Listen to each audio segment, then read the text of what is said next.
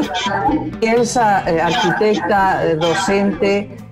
política argentina con mucha este, trayectoria, se inició en la provincia de Santa Fe,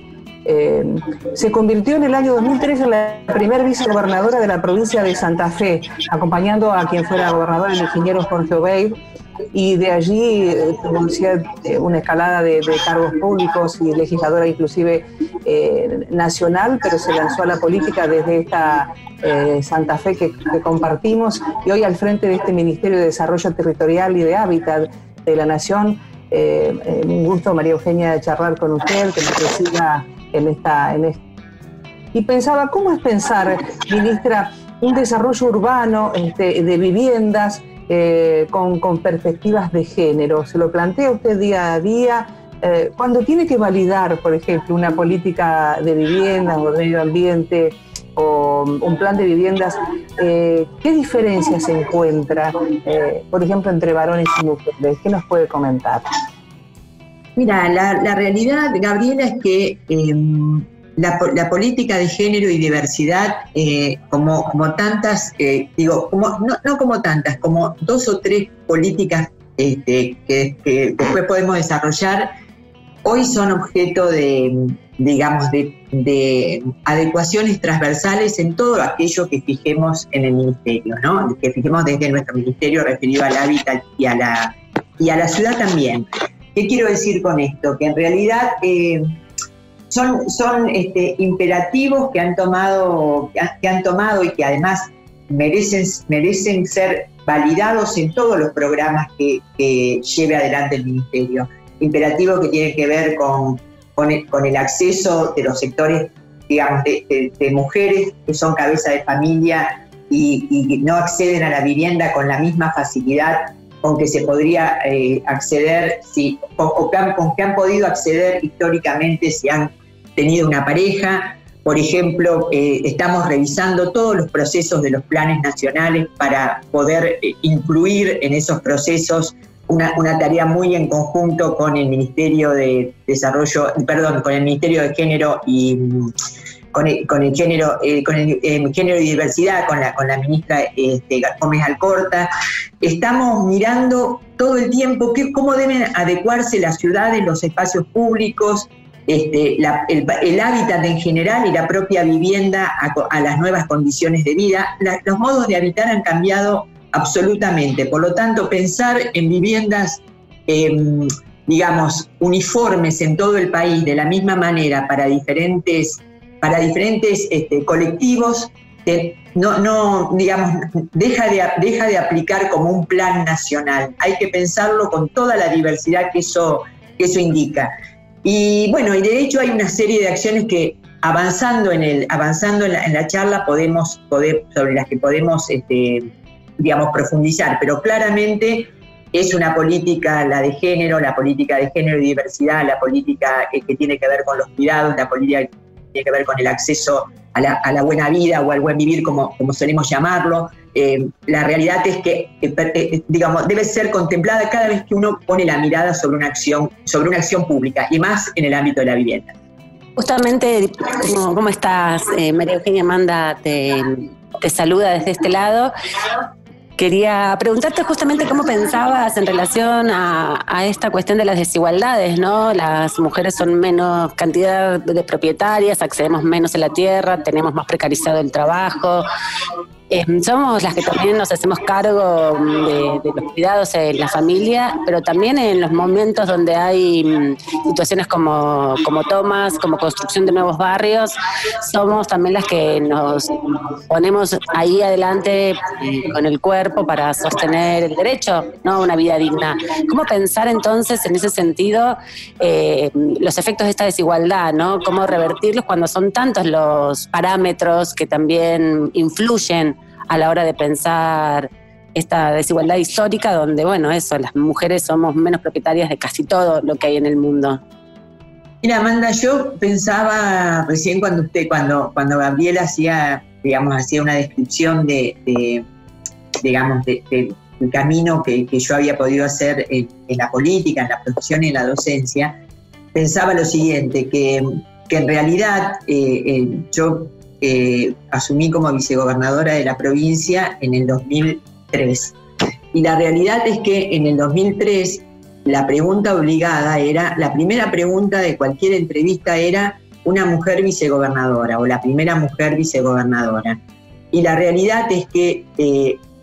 hay un camino importante hecho, no, no en lo personal, sino en lo colectivo, porque si bien este, es la primera vez que hay un Ministerio de Vivienda y Desarrollo Territorial, ya nadie, ya nadie marca que la cuestión de género como la titularidad del ministerio. Ya nadie me pregunta, la primera mujer que conduce un ministerio de, desarrollo territorial y hábitat, a, pesar de que es nuevo, pero un ministerio que antes era el Ministerio de, Hábitat y de la Secretaría de Hábitat y Vivienda y antes fue el Ministerio de Planificación. Quiero decir que en ese sentido la lucha colectiva y la representación de la juventud y la, y la fuerza, esa fuerza arrasadora de la juventud en el sentido de instalar esta problemática, yo, yo entiendo que mm, a mí me parece maravillosa, me parece que es como, como una renovación extraordinaria. Ahora, por otro lado, también pensaba, y más silenciosamente, que en el 2003 las primeras personas, que las primeras que, me, que, como vicegobernadora, que, era, que salíamos de una crisis con otra matriz, pero con una matriz muy diferente a la actual, eh, o estábamos empezando a, salir de una crisis muy diferente a la actual, pero también crisis al fin, las mujeres que se pusieron al, frente de, los remates de los campos, por ejemplo,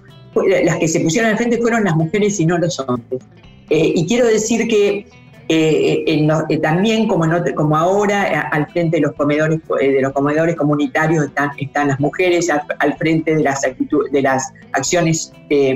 colectivas y, de cuidados están las mujeres. Digamos estamos las mujeres quiero decir no porque en algún sentido a, todas nos tocó en algún momento algunas de estas acciones.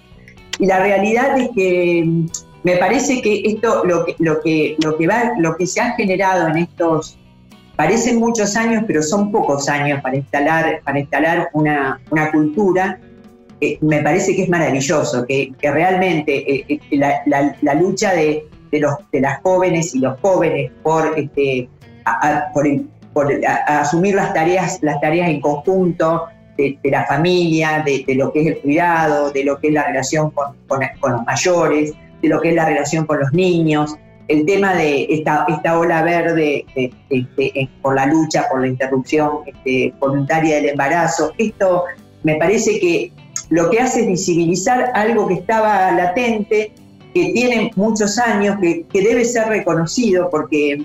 digamos, por esto que, por, porque me vienen al recuerdo estas, las mujeres peleando y luchando por que no se remataran los campos en 2003, este, cuando los hombres estaban más retraídos y más doloridos por, la propia, por, la propia, digamos, por la situación en la que se encontraban. Y por el otro lado también, y, eso tiene mucho que ver con algunas cuestiones de que también hemos, me acuerdo de haberlo conversado muchísimo con, con Jorge, con Jorge Obey, que es mi compañero de, en ese momento de, en el gobierno, que quienes venían a plantear las problemáticas de, la vulnerabilidad o la falta de políticas provinciales en términos de adicciones y de, digamos, de, contención de los problemas y, a sincerar el problema de las familias en términos de adicciones. Y cuando digo adicciones, la digo en un sentido amplio, eran mujeres y en general el hombre se retraía. Digo, en ese sentido hay una fuerza vital en las mujeres que, que claramente se expresa. Ahora, vos me decís, ¿cómo se, cómo se aplica o cómo se resuelve? Bueno, nosotros hemos empezado con algunas, eh, eh, hemos empezado a aplicar en un, ministerio en donde esto no estaba presente como política pública, hemos empezado a aplicar, este, a revisar todos los procesos en todos los planes, en, todos los planes de vivienda y, pensar que a veces eh, la, situación del cupo es, es una, una, acción positiva en el sentido, yo no, yo no soy muy amiga de los cupos, porque finalmente los cupos terminan, eh, terminan estigmatizando aún más ciertas situaciones que deberían ser naturales. Pero en realidad, en este caso, aplica, o en, eh, en un principio aplica como una, como una, como una acción positiva, ¿no? O una discriminación positiva. En el relanzamiento de Procrear, si ustedes, si ustedes ven los sorteos de los que son créditos personales, para mejoramiento de viviendas o para acciones de, conexión a gas o, por ejemplo, de mejoramientos térmicos de las viviendas y del comportamiento de las viviendas, en realidad eh, nosotros ya otorgamos más de 70.000 créditos. De esos 70.000 créditos,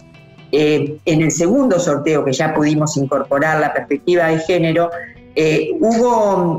hubo un 20% asignado a, lo digo, lo digo con, esto, con, con, la idea de jefas y jefes porque daría, de jefas y jefes de hogar, pero jefas de hogar en este caso, porque daría la idea más de, este, da, el término pareciera más, eh, más entendible, pero en realidad son hogares monoparentales, digamos, a, a 7.000 créditos a mujeres jefas de hogar con hijos e hijas que son menores de edad. Y en, en la realidad, este, en realidad esto tiene que ver con el, en el marco de, la implementación de las políticas de, de compromiso con este, la igualdad de género. Y también con, con, estamos revisando todos los procesos, también con el tema de la diversidad. Estamos eh, eh, revisando todos los procesos, sobre todo con el banco hipotecario, en lo que refiere a, en lo que refiere a créditos hipotecarios, para aquellos, aquellos o aquellas que estén transicionando no sean, este, no sean, no sean este, dejados de lado por esa condición de, transicionamiento, ¿no? Es decir, para que sean evaluados o evaluadas con la misma, con la misma, digamos, con la misma eh, equidad con que puede ser evaluado cualquier tomador de crédito. O sea que la verdad que en estos meses eh, el ministerio eh, ha, tomado, digamos, ha, sido, ha validado la, ha sido validado por este, la, adhesión a la ley Micaela, por las políticas, tenemos un programa de, capacitación permanente vinculado al tema. En ese sentido, el gremio se ha comprometido muchísimo, ha, ha, tenido un, compromiso y un acompañamiento a la gestión, o a la gestión también a, la tarea de ATE en ese sentido muy importante. Creemos que es un tema que, no, que, de ninguna manera este, puedes, no, puede no, atravesar cada una de las acciones que, hacemos desde el Ministerio. Y en ese sentido estamos ahí trabajando muy en conjunto con, con el Ministerio de Género y Diversidad. Hola María Eugenia, te saluda Celeste del Bianco y a mí me gustaría preguntarte en tu calidad de arquitecta, ¿cómo deberían ser las ciudades para, para que sean más inclusivas para las mujeres y las diversidades? Digamos, ¿qué características tendrían que tener y si es posible ir en ese camino?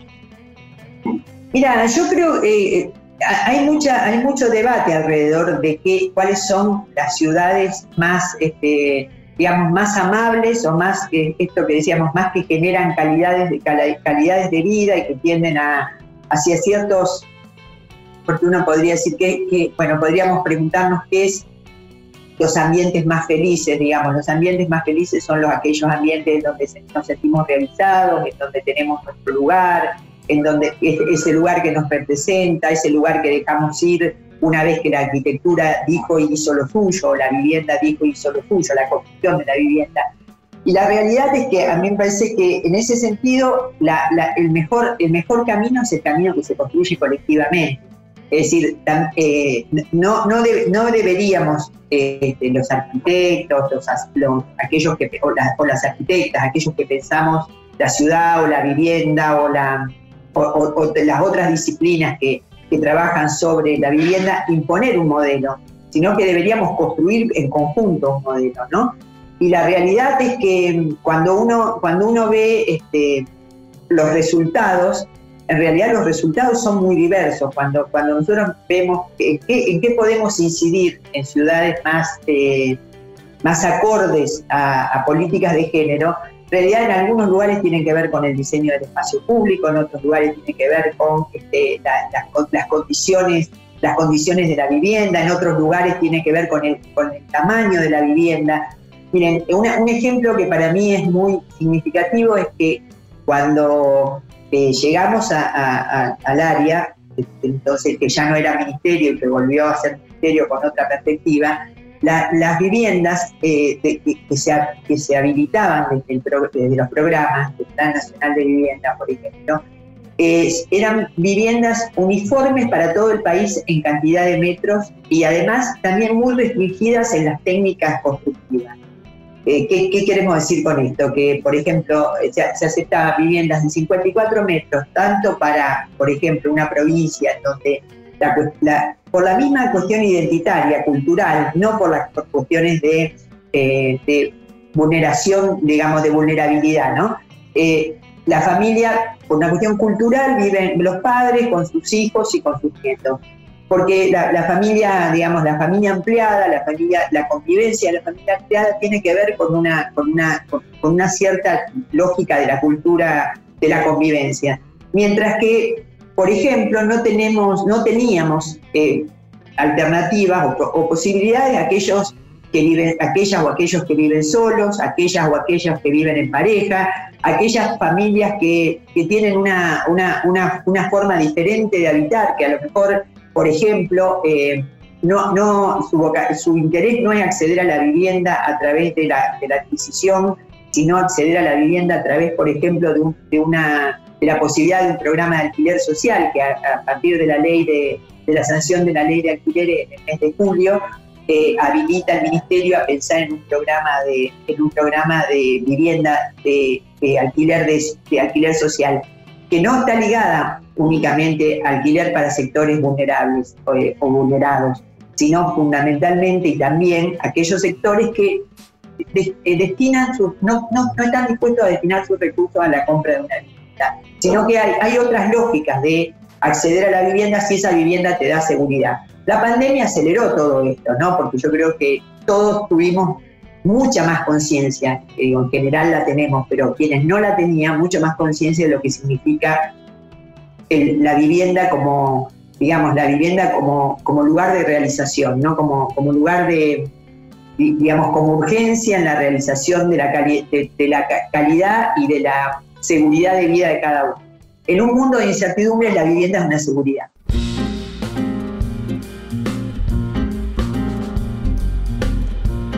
Hasta las 21. Estás escuchando Nica Vida. Nica Vida.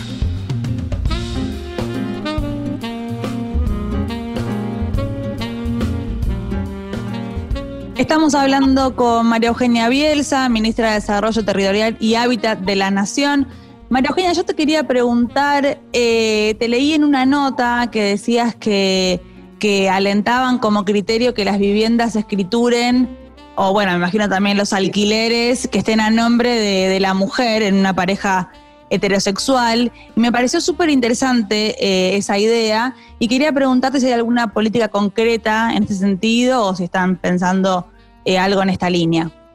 No, es, que eso es una, también tiene que ver con la perspectiva de género y también tiene que ver con las realidades que encontramos, ¿no? En las realidades que,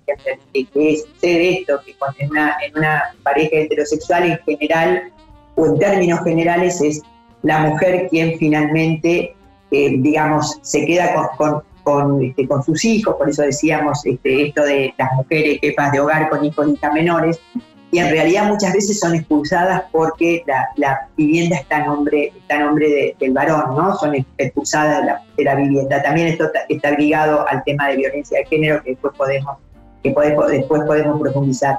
Entonces, eh, en, cada uno de, estas, de los procesos, y, y esto, piensen que nosotros lo que en realidad hacemos es fijar políticas para que se apliquen en provincias y municipios. O sea, no, no, eh, con, este, con, excluyendo al plan Procrear o al que tiene que ver con Procrear, nuestra, nuestra tarea como ministerio es desarrollar políticas, constituirlas en normas y que eso se aplique en, en las distintas provincias y que las provincias adhieran a las normas que fija el ministerio para hacer, digamos, para acceder a, a los recursos de financiamiento de, los programas de vivienda y hábitat.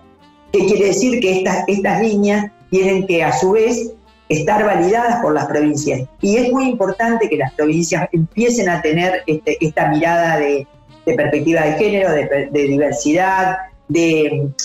digamos, de contención a aquellas o, de alternativas a los a programas, eh, a, que, las mujeres víctimas de violencia de género no deban volver eh, a, la, vivienda que, digamos, que comparten con, aquel que, las lastima y las... Con su agresor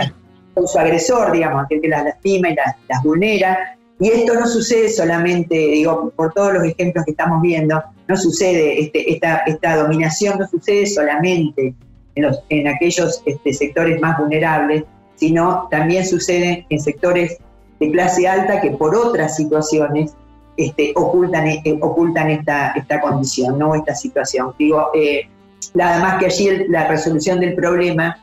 a veces resulta más este, eh, eh, en términos económicos resulta más sencilla, pero en términos fácticos la, realidad es que el hombre cree que la mujer es, de su dominio y termina siendo, eh, termina siendo un femicida, el hombre termina matando a su mujer nada más que por dominarla. María nada, nada menos, digo, pero quiero decir, nada más que nada menos, quise decir, no quiero que la palabra nada más sea mal Digo, la termina matando en el sentido de dominarla aunque, aunque, los recursos estuvieran para que cada uno pudiera tener su, su, este, su propia vivienda. Volviendo al María Eugenia, al Ministerio del Trabajo específico, cuando ustedes impulsan algún plan o algún proyecto, la relación entre trabajo y vivienda en, general es muy fuerte, digamos, para poder llegar a esta instancia. Y en este sentido, ¿ustedes encuentran grandes diferencias en los sueldos entre varones y mujeres para quienes puedan acceder y, y sean asalariados? Digamos, ¿se ve esta diferencia por igual cargo, diferente remuneración? No, claro, eso sin, ninguna duda y atraviesa, atraviesa todo, digamos, cuando la, eh, atraviesa todos los estratos de la sociedad. Esto, esto está esto es clarísimo. Por eso también otra de las políticas que, estamos aplicando, además que tiene que ver con una situación, con la situación actual del país, donde tenemos un alto índice de pobreza, en realidad eh, también hemos fragmentado o hemos eh, segmentado las políticas en, este, en cuatro o cinco, por ejemplo, en, en, lo que tiene que ver con procrear, que es acceso al crédito, las hemos, al crédito hipotecario, lo hemos segmentado en políticas que van de dos, dos salarios básicos, dos, dos salarios y medio básicos a ocho salarios básicos, tomando como salario básico el salario, este, el, salario fijado al momento del lanzamiento del crédito, ¿no? El 4 de, el 4 de agosto. Y la realidad es que esa segmentación se refleja claramente, y ahí tenemos, si, ustedes quieren información, podemos mandarle unos cuadros que estamos y unos trabajos que estamos haciendo de, desarrollo de información que la verdad que son muy expresivos de que los sectores más, este, los, primeros segmentos corresponden a mujeres. En general son mujeres, estas, esto que decimos, mujeres eh, jefas de familia o cabeza de familia o familias monoparentales donde la cabeza es la mujer. Ministra, eh, hablaba de la violencia de género y de políticas específicas en ese sentido. Eh, nos gustaría que nos cuente un poco más en relación a, qué políticas también ir avanzando en, relación a, garantizar la vivienda también o, alguna situación de reparación para aquellas mujeres o, personas que han sufrido violencia de género y también preguntarle en ese sentido cómo va viendo mm, eh, la relación entre las mujeres y las disidencias que se hacen cargo también de las construcciones de las viviendas. En estos años, después del lanzamiento original del Plan por Crear, hemos visto muchas cooperativas a partir de ellas hacen de eh, obreras de la construcción en definitiva, ¿no? de mujeres y disidencias que asumen ese rol dentro de la construcción de barrios populares un poco ese cruce quería preguntarle en relación a cómo trabajan o qué planes tienen en relación a la morigeración del impacto de la violencia de género por un lado y por otro en relación al rol que cumplen las mujeres y disidencias ahora en el proceso de construcción de viviendas. Eh, mira, volviendo, eh, volviendo a, a, lo que planteaba Gabriela al principio, yo recuerdo Fíjense cómo hay, eh, hay situaciones circulares, ¿no? Yo recuerdo que también en el 2003, eh, en lugar de las mujeres, en otro, en rol, no en el rol de la construcción, en no fundamental, fundamentalmente eh, se había dado en ese momento, en, el conurbano de Rosario hay una fábrica de, porcelana que se llama Verbano, que en ese momento estaba por cerrar,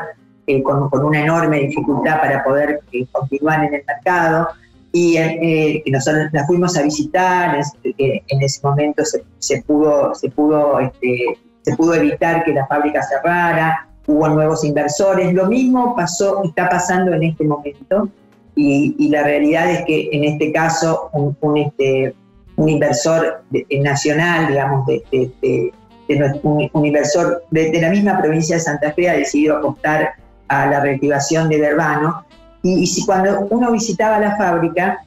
eh, yo diría que el 90% de las trabajadoras, eh, de los trabajadores y las trabajadoras, el 90% eran mujeres. Y, allí había una, una, un cuidado y una materialidad que, este, que efectivamente era distintivo. Y, cuando uno indagaba por qué, por qué en realidad era mujer, era por esta cosa meticulosa, eh, muy, muy, cuidada, muy, este, muy, eh, muy sensible respecto de, este, de algo tan que parece, que nos puede parecer este, no nos, que nos puede parecer como, como no, tan cotidiano como es trabajar una pieza de porcelana, ¿no? Y, la realidad es que eh, en la construcción este, esta mirada aplica perfectamente. las cooperativas de mujeres, las cooperativas de mujeres y diversidades, pero también las cooperativas de mujeres eh, que, actúan en la, en que, o, digamos, que se han formalizado a partir de ellas hacen, pero este, vinculada estrictamente a la construcción, porque ya se tuvo, diversidades en diversas acciones, ¿no? pero este, este, destinada a la construcción, realmente son, eh, son de una, son, digamos, son muy valiosas y, deben ser muy alentadas, inclusive en lo que significa el control de la obra, digo, el control de la propia obra o a veces hasta de la vivienda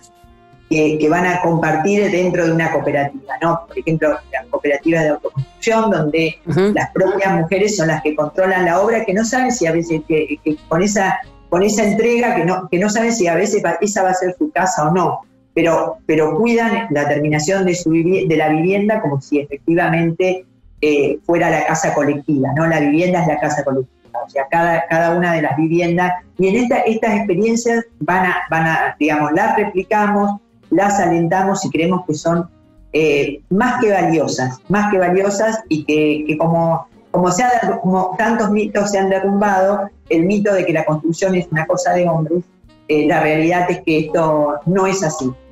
Se, ha, digamos, que ha quedado demostrado, pero, pero cada vez está más, está más este, asentado el rol de la mujer en lo que significa la construcción. En lo que tiene que ver con la violencia de género,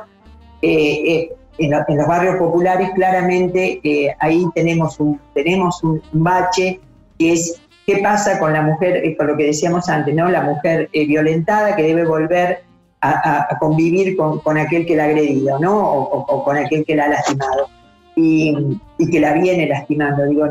cuando uso la palabra lastimar, lo, uso también en un sentido simbólico, porque a veces no es solamente, no es una, únicamente la agresión física, es, es también la agresión la agresión, eh, el dolor, el dolor psíquico que eso produce, ¿no? Permanentemente, el dolor psíquico que produce el agresor. Y claramente, eh, perdón, sí, me ibas a preguntar algo.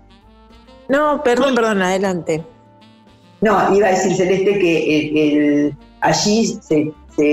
empezó a trabajar eh, y, claramente entiendo que ustedes saben que, la, Secretaría de Integración Sociourbana hoy está dentro de, del Ministerio de Desarrollo Social, se empezó a trabajar sobre eh, una suerte de espacios y,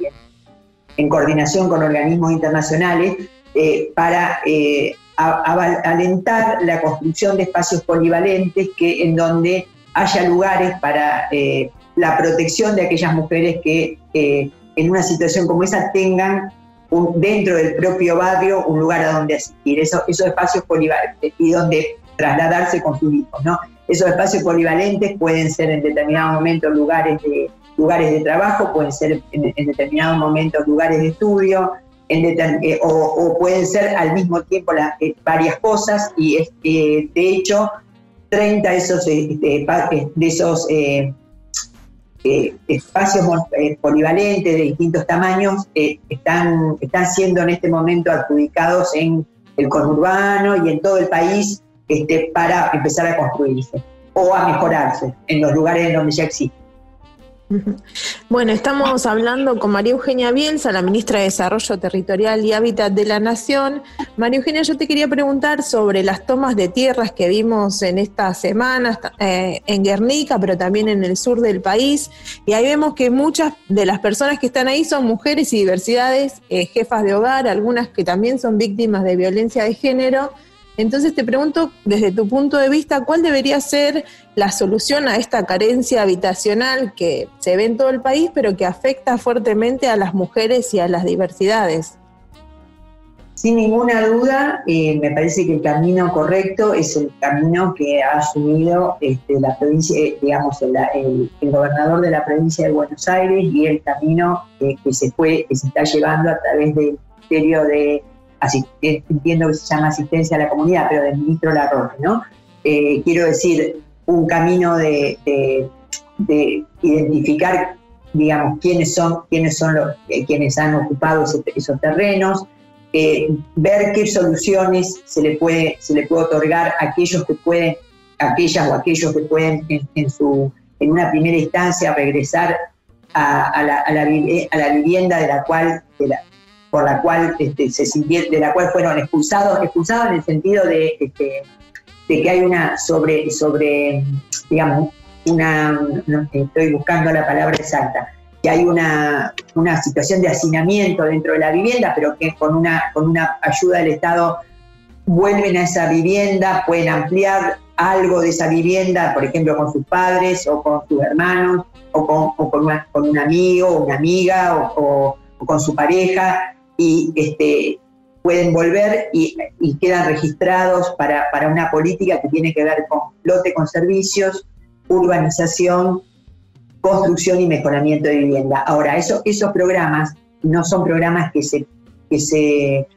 resuelven de un, de, un día, de un día para otro, digamos, dando vuelta a una página y, con esa agilidad, pero sí me parece que la, la política es una política que tiene que garantizar que no haya violencia, garantizar que, este, se, que, haya una, contención social de, la situación y también eh, separar aquello que muchas veces sucede, que es que hay organizaciones eh, delictivas que muchas veces eh, sacan rédito de una, de una necesidad, ¿no? Entonces, eh, creo que, creo que a veces queda a la vista el remanente de eso, pero que, allí hay una necesidad, hay una necesidad, que la necesidad debe ser atendida y que eh, en los casos en que esa necesidad no tiene,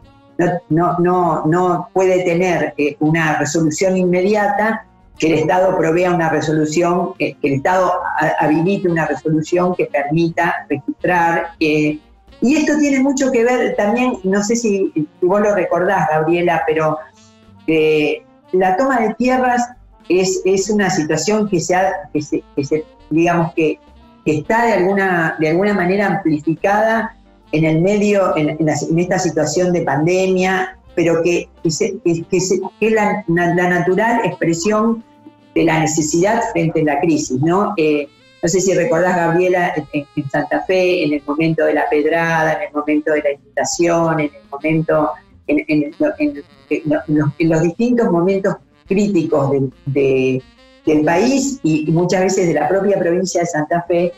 que esto sucedía este, habitualmente y los, y los, digamos, lo que ahora se llaman protocolos, a todos le decimos protocolos, pero lo que ahora se llama protocolos, en realidad este, tenían que ver con esto, ¿no? Con, con evitar la violencia, con que, los con, que este, esta idea de que la propiedad privada permite cualquier cosa, no permitir, el Estado está justamente para garantizar que esa cualquier cosa no signifique ni violencia y signifique contención.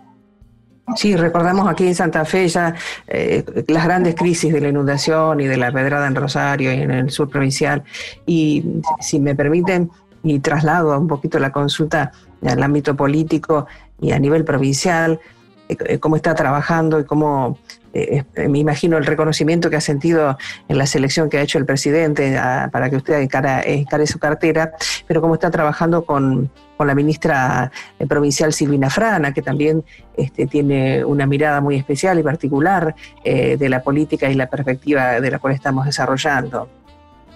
No, siempre trabajamos muy, muy, en, muy en contacto con Silvina y con, con, el equipo, con todo el equipo del Ministerio de, Obras Públicas.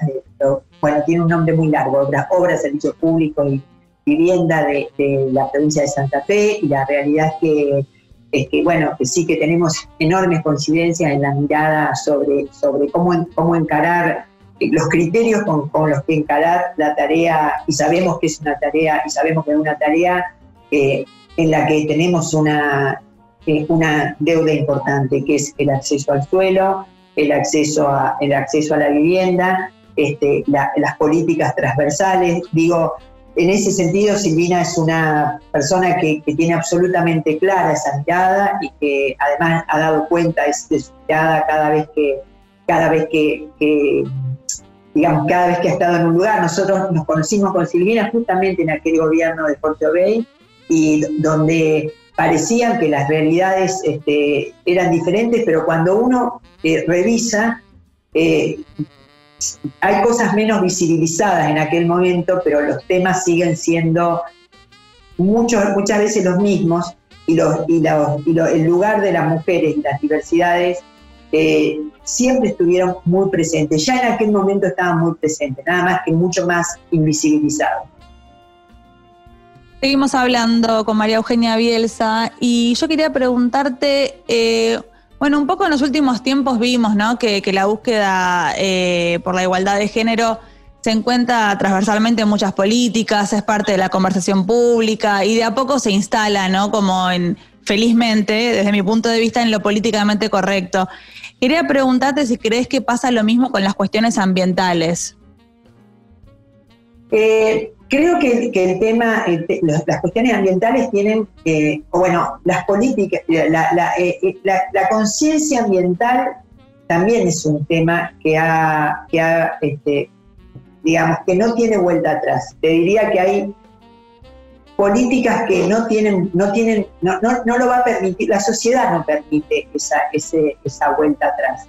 Ahora, que, la realidad es que ahí hay una lucha de intereses muy fuerte, muy, muy fuerte, y que probablemente en el tema de género y diversidad no, esa lucha no sea, digamos, es una lucha de, de, de, oprimidos, de, opresores y oprimidos, pero en otro sentido, eh, en el sentido de cómo nos vemos las mujeres y cómo nos, cómo nos, cómo nos ve, cómo, cómo, nos ve el colectivo social y cómo, cómo se ve la diversidad, pero tiene que ver mucho más con una cuestión, digo, cultural, pero también de reconocimiento. En el tema de medio ambiente, y esto seguramente me lo estás preguntando por, el, por la cuestión de, la, de, los humedales, de, las, las quemas, no, no cabe duda que esto tiene que ver con una lucha eh, sin, digamos, denodada respecto de este,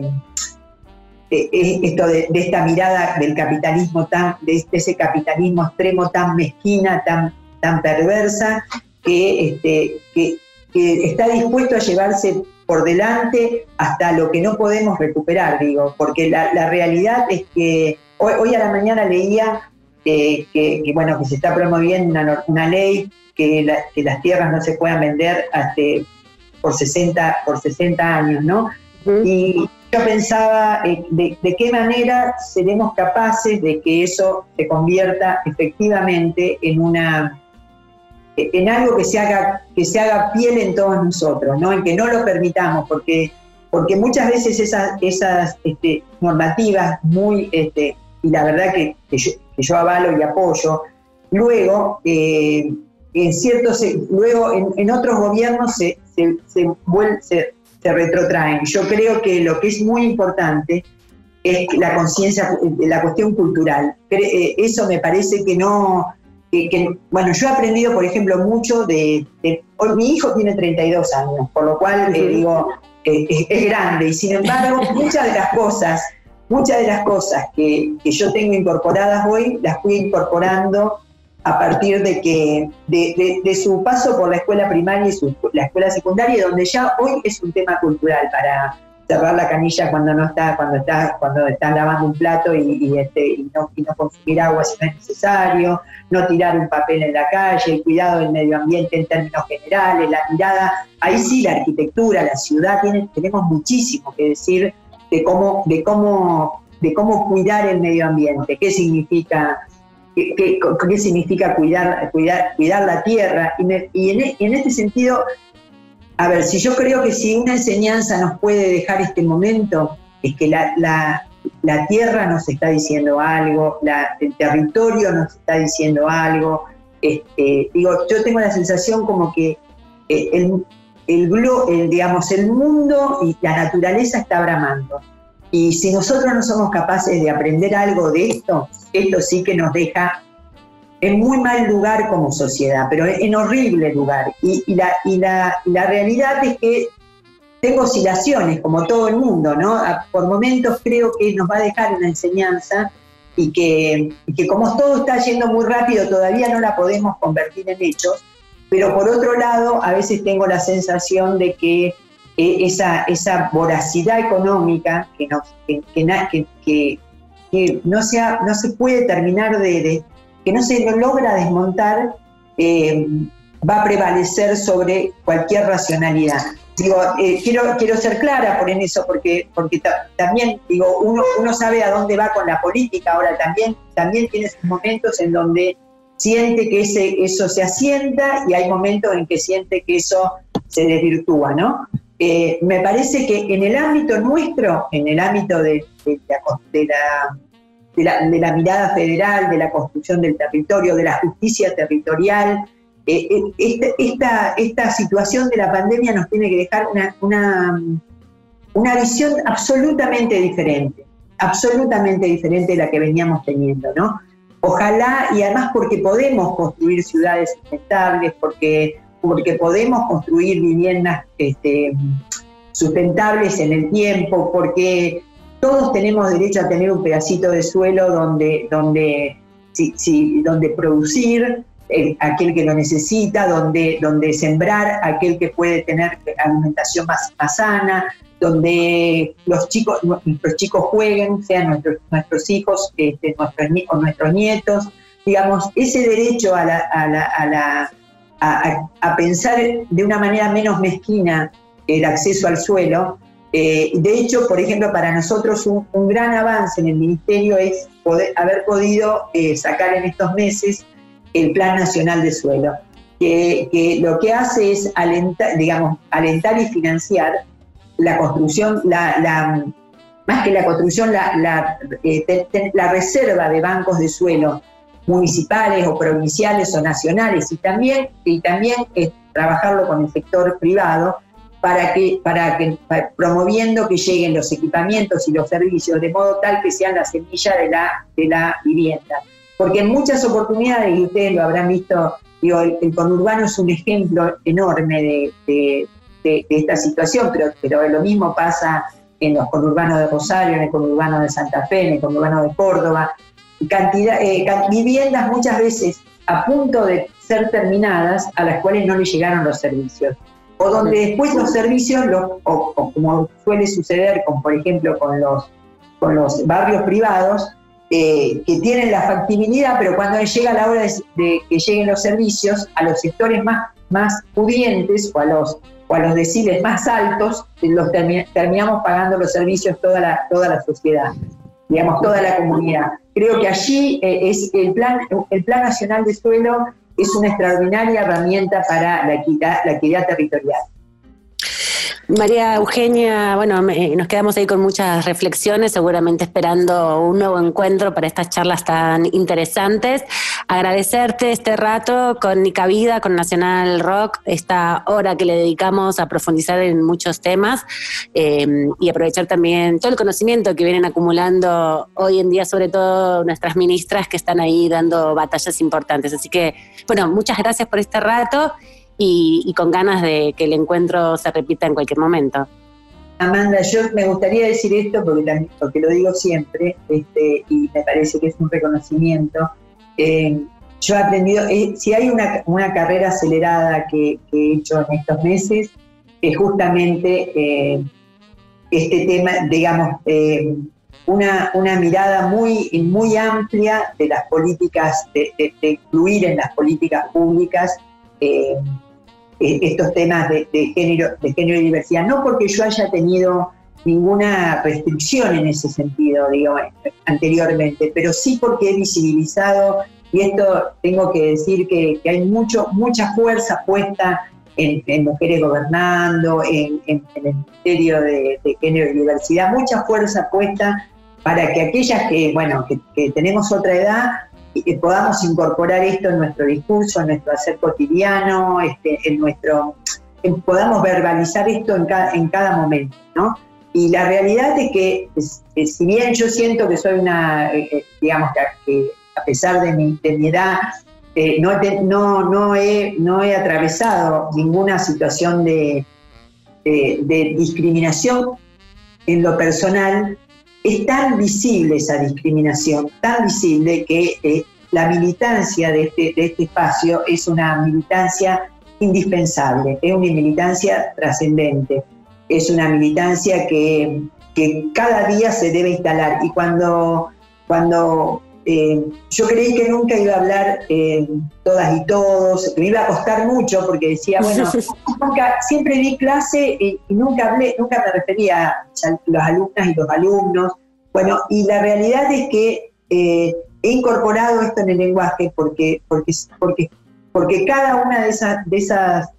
de esas veces, de las veces en que nos referimos a los demás de esta manera, estamos sentando una, una línea de dirección, estamos hablando de una, estamos militando una idea y esto lo he comprendido en estos pocos meses.